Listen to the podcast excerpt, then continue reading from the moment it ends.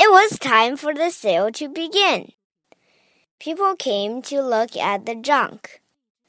A man bought the tummy tickler. Don't take our tummy tickler, cried Chucky.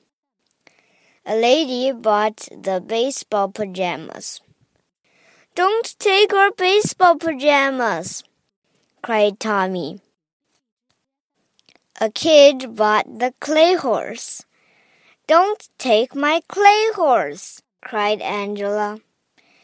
A man bought the box of ties. Don't take our box of ties, cried Grandpa. A fireman bought the red suspenders.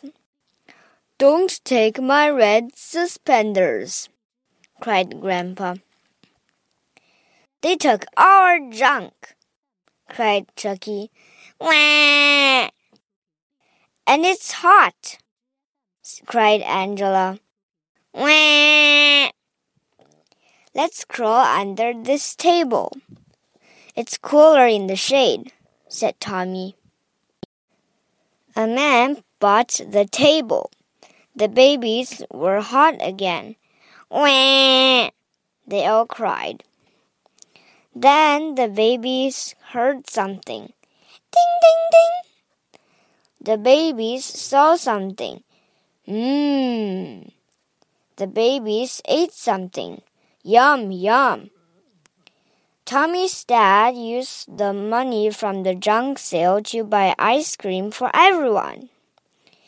Then Tommy's dad saw something. Hey, look! The neighbors are having a junk sale too.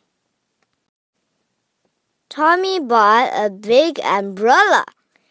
The babies crawled under it. The grown ups cried, More junk! Oh no! More junk, said the babies. Oh yes. The end.